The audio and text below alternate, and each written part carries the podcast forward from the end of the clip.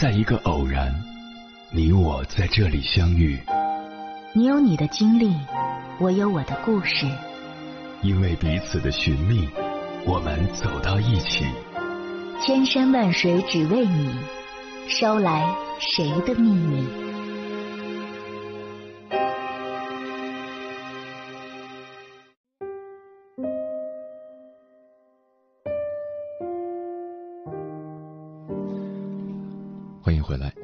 夜行者，这里是正在直播的中国交通广播心灵夜话栏目《千山万水只为你》，深夜不孤单，我是迎波，我要以黑夜为翅膀，带你在电波中自在飞翔。前段时间有个听友在微信上给我留言，说他最近遇人不淑，之前他在朋友的聚会上认识了一个男生，两人产生了好感。在男生的追求下，她顺水推舟跟对方在一起了，而且度过了一段甜蜜的热恋期。可是不久前，男朋友突然提出要跟她同居，她非常惊讶，觉得两个人的感情还不到同居的时候。男朋友却说：“同居不就是为了方便那什么吗？”话里行间已经将暗示变成了明示。我问他，然后呢？他只回了两个字：分了。隔着屏幕，我都能感觉到他的无语。如果同居就只是为了上床，那么为什么还要相恋呢？如果同居就只有上床这一个目的，那我们还能走到婚姻那一步吗？然而，有这种想法的人绝不在少数，理所当然的将同居和发生关系画上等号。同居到底是为了什么？真的是一个老生常谈的问题。有人说是为了更加了解对方的性格习惯。有人说是为了排解一个人生活的寂寞，公说公有理，婆说婆有理，正方反方谁也吵不赢谁。而我始终无法接受的是单独为了性。看过这样一条新闻，说一个女生因为男朋友跟她分手，跑去报警求助。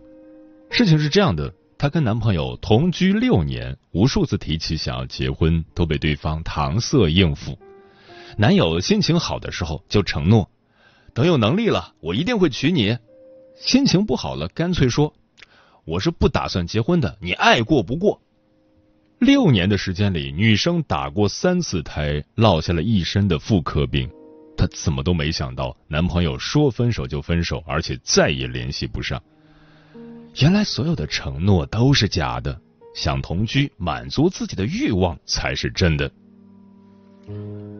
为此，我跟身边的其他男性朋友也聊过这个话题，然后很无奈的发现，他们的想法都惊人的一致。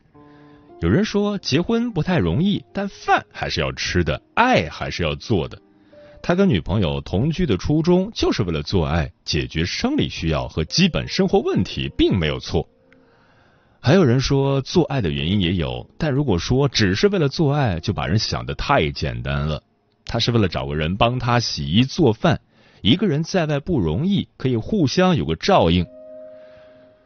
听了他们的话，我不禁唏嘘，难怪他们这种有对象到现在还没结婚。一个冲着性将欲望凌驾于爱之上，一个就当请了个免费保姆，无耻的占人便宜。其实，任何一种无爱的同居，最终都不会有好结果的。那么谈恋爱后多久才可以同居呢？国内某大学做过一个相关的调查，结果显示，百分之六十四点八的人认为同居是个人生活方式的选择，百分之十八点二的人认为同居是因为住房紧张和经济困难，百分之四十七的人认为同居给人更多的选择和更大的空间。他们有的为了省房租，有的为了享受亲密关系。有的为了提前适应进入婚姻，而我始终觉得同居必须建立在爱的基础上。在微博上看到一位博主的分享，有一个男生和女生都忙于工作，连约会都成了奢侈。明明住在同一个城市，却像谈异地恋，生病了只能一个人扛。相恋三年后，男生和女友有了结婚的意向，他们决定同居。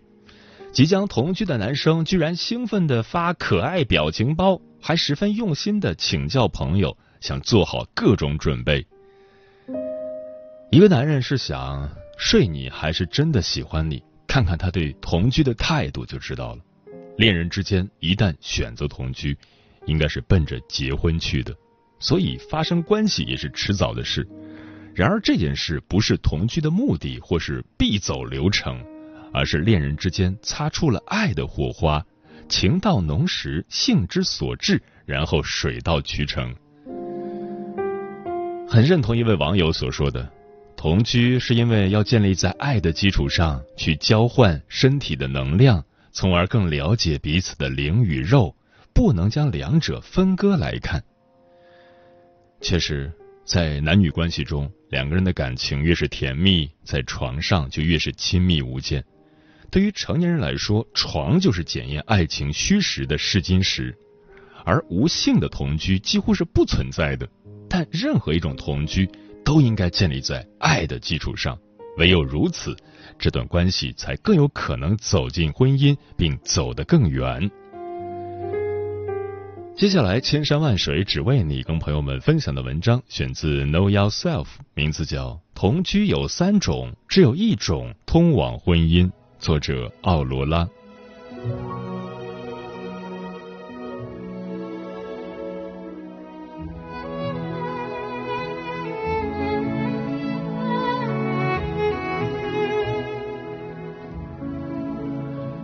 前段时间，知乎热榜上的一条提问让我陷入了迷思：男朋友记我有同居史怎么办？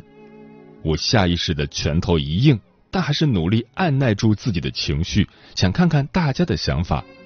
而当我点开提问下的各式回答，才意识到，或许可能格局小了的人竟是我自己。关于婚前同居这件事，不同的人却是有着不一样的理解。赞成婚前同居的理由大同小异，不赞成婚前同居的理由则千奇百怪。有的关乎性，网友彻悟真人说：“不要你自己已经不是处，你还坚持非处不娶；不要你自己有过多段同居史，还说要找没有同居史的人。”有的关乎生活习惯，网友果冻鱼说：“同居不等于谈恋爱。”实际上，你是把你一起生活过的那个人的一部分也一起带过来了，带到了这个你和他的两人世界里。有的时候你可能没察觉到，但是你的另一半就发现了，本来应该亲密无间的两个人之间，那模模糊糊的第三个人的支离破碎的影子。有的关乎家庭，网友曾云说。我当介绍人的时候，有同居史的基本上不考虑，无论男女，我怕另一边的父母提刀上门砍死我。我儿子或女儿这么优秀，你居然给他介绍一个同过居的？如今婚前同居这件事已经变得很普遍了。根据我们对读者的调查，百分之四十八点五九的人有过婚前同居经历，经济的压力。被激情冲昏了头脑，生活便利等都是我们选择婚前同居的理由。但很多时候，年轻人是在开始同居之后，才逐渐理解同居的真正意义。婚前同居对关系来说到底意味着什么？我们又如何知道自己该不该选择婚前同居呢？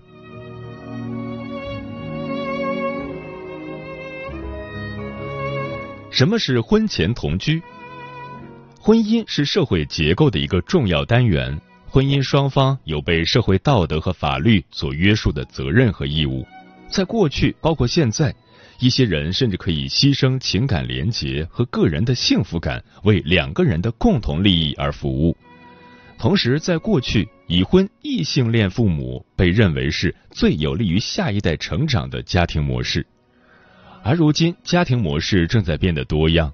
同性夫妻也会养育孩子，有些夫妇选择丁克，有些情侣选择住在一起但不结婚，甚至有生育了孩子也不结婚的家庭。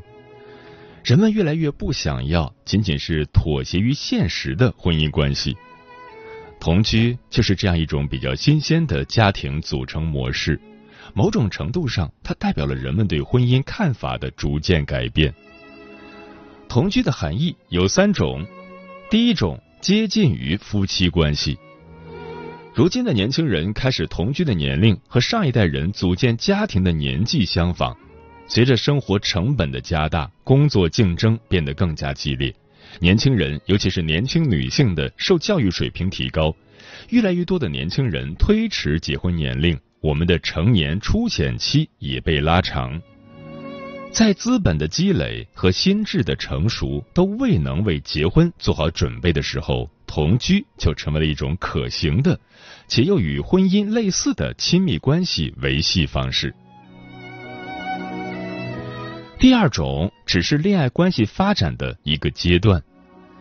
当被问到选择婚前同居最看重的原因是什么时，超过一半的男性和女性被访者都认为。要经历过同居，才可以确定双方是否适合结婚。同居其实就像是婚姻的一块试验田，如果双方在同居期间相处和谐，恋爱关系得到升华，结婚就像是水到渠成的。然而，如果双方经常发生矛盾和冲突，爱和希望被渐渐的消磨，那么两人可以好好说再见。不过，这样理想的想法实现起来其实是有一定困难的。第三种更类似于单身，这部分同居者完全没有结婚计划，甚至彼此的感情也不深厚。同居只是为了满足利益的最大化，比如生活更方便、经济更节省、生理需求可以得到及时满足。这种同居关系更像没有情感基础的室友关系。学界认为，它和单身没有本质的区别。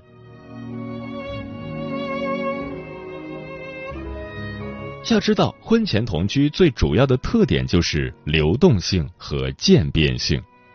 不同形式的婚前同居，在彼此约束、严肃程度、投入等维度上都有区别。这些差别也会随着时间不断变化，进而对恋爱关系的质量和发展产生不同的影响。婚前同居会给关系带来什么样的影响？根据我们的调查结果，不论从长期还是短期来看，超过百分之七十的人认可婚前同居能够为亲密关系质量带来正面的影响。这点并不难理解，毕竟同居给了我们一个可以近距离接触伴侣的机会。通过在一起生活，我们可以更深入的了解对方的三观、习惯、爱好、品性，切身感受双方是否适合长久的相处。进而对关系的质量和发展进行检测与评估，也就是目前比较流行的试婚的观念。不过，可能与大家期待的不同，目前大多数有关婚前同居的研究还是着重强调了它的负面影响，比如说同居会破坏关系的自然进展。有心理学家提出了关系的惰性这一概念。我们有时一直走下去，并不是因为双方多么相爱和合适，而是同居让我们产生了依赖这一关系的惯性。因为我们不习惯于改变或离开这样熟悉的生活状态。人类天生喜欢熟悉，任何改变都会给我们造成压力。例如，研究显示，结婚和离婚给人带来的压力感是差不多大的。为什么会有这种现象？这是因为。有些时候，看似良性发展的恋爱关系，其实隐藏了一些连恋人自己都没有注意到的问题。当你决定与一个人同居，那就意味着你将面临经济上的共同支出、感情上的更多投入、更严格的限制约束、更加亲密和严肃的两性关系。这些限制性因素。使得离开同居关系会比离开非同居的恋爱关系更加困难，所以很多同居情侣虽然知道双方并不是完全适合婚姻，却不得不继续走下去。错过的可能是了解其他可能的更合适的恋爱对象的机会。而心理学家们也用实验证明，同居的经历亦会影响婚恋关系的质量。一项研究发现，有过婚前同居经历的夫妻，在讨论关系中产生矛盾的时候，更经常使用言语暴力来威胁、攻击和批评对方，而他们在向伴侣寻求支持或者为伴侣提供支持时，也更常对对方提供的建议表示不满，或者不太愿意为对方提供真心的支持。而另一项研究发现，相比没有同居过的伴侣，同居过的夫妇较常感到压抑和焦虑，和伴侣有更多消极的沟通。同时，他们也对自己处理问题的能力以及关系的好转表现出了更多的不确信。如果恋人在同居期间身为父母，这会对日后的婚姻产生更为重大的影响。比如，他们会经常问彼此一个问题：“你当初是不是因为有了孩子才和我结婚的？”这显然会给双方造成更大的矛盾。彼此都会生出不安全感和不确定性，关系质量也会随之变低。最后，同居还会对同居者的心理健康造成负面影响。美国研究者发现，长期同居的恋人，相比于结了婚的夫妇，更容易对自己的生活处境感到不满，自我评价更低，也会更容易感到生活的压力无从排解。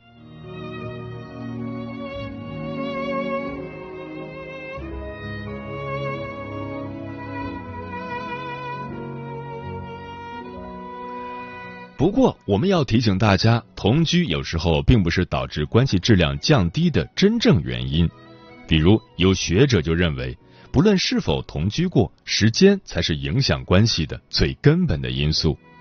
在亲密关系里，给予彼此的关注和谦让会随着时间逐渐减少。还有学者指出，那些受教育水平比较低。或经济状况较差，或对婚姻的看法比较开放的人，比较容易选择同居，而这些个人因素恰好也会影响婚姻关系的稳定性。关系的质量高低也与我们走进婚姻的动机密切相关。有心理学家提出，一段关系走向婚姻有两种方式：受关系发展的推动和受偶然事件的推动。前者会让两个人在同居中变得更加成熟和情绪稳定，后者会让同居者不得不被动的选择结婚。此外，同居关系具有不确定性和模糊性，同居关系是不受社会准则的约束的，它在很大程度上只依赖于道德的维系。所以，同居者会觉得同居是一种暂时的、短期的生活状态，有较多的未知因素。也正因如此，和夫妻相比，同居者在过去一年里感觉关系出现问题的次数比夫妻要高出两倍多。同时，不稳定的同居关系会改变同居者对恋爱的传统观念。他们对结婚的兴趣会有所降低，较难忠于可以持续一生的感情，也会更易于接受离婚。对这些人来说，婚姻不再是一种标准答案。不少选择婚前同居的人是对婚姻有着新的看法的。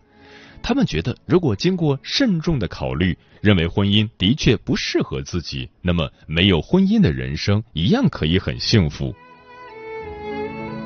大部分同居者是被现实推动而逐渐滑入同居关系的，而不是在经过了认真商量和分析之后的理智选择。但事实是，很多时候出于对经济和生活方便的考虑，促使了同居的开始。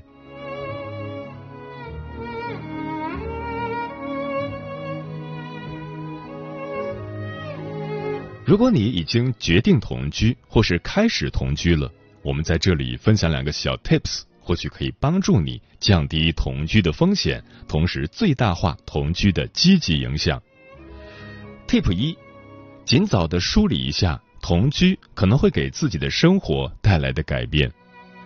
开始同居并不是冒险，冒险的是一旦同居之后，会非常难以拒绝不健康和不合适的同居关系。在同居开始前，你需要诚恳的问自己：我为什么要同居？同居对我而言意味着什么？同居会给我的生活目标和计划带来哪些改变？我对伴侣有充分的信任和了解吗？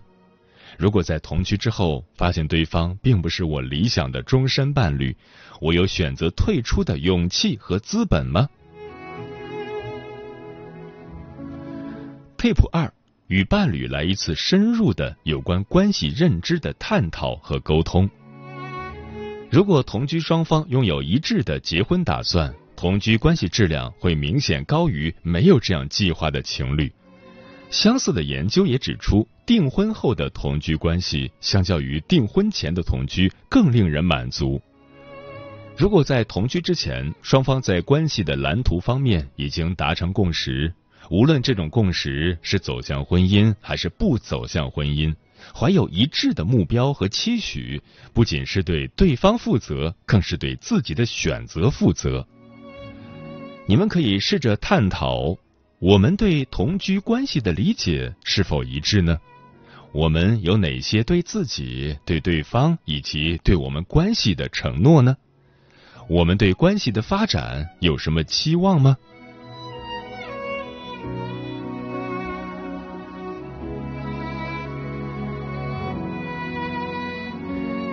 有时候两个人住到一起。可能就是想要在原本各自租下的单人房里放上一张双人床，能在人生各自坚持的疲惫时刻相互取暖。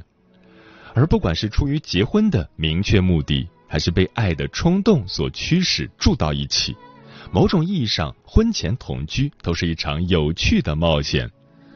在这个过程中，你开始承受一些风险，会对你走入婚姻的决定产生影响。但其实这些都不要紧，最要紧的是，你们是否在此之前向对方敞开了自己的内心，愿意试着在心里为他放置一张双人床。因为这张双人床的存在，即便两个人在离开万里之远的时候，心里都有一个最想回去的地方，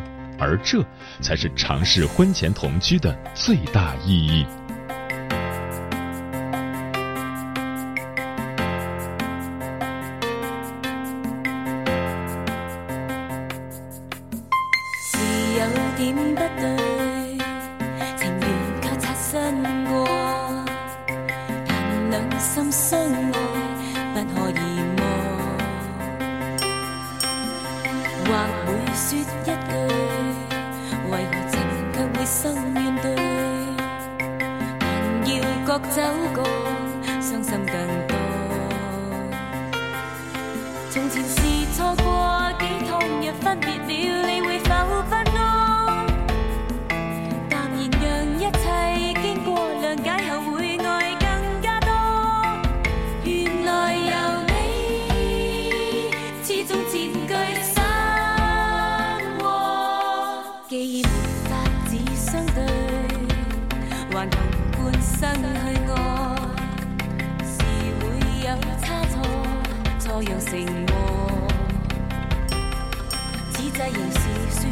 枉过，准我能再次拥有你，让往昔飘去，不想太多。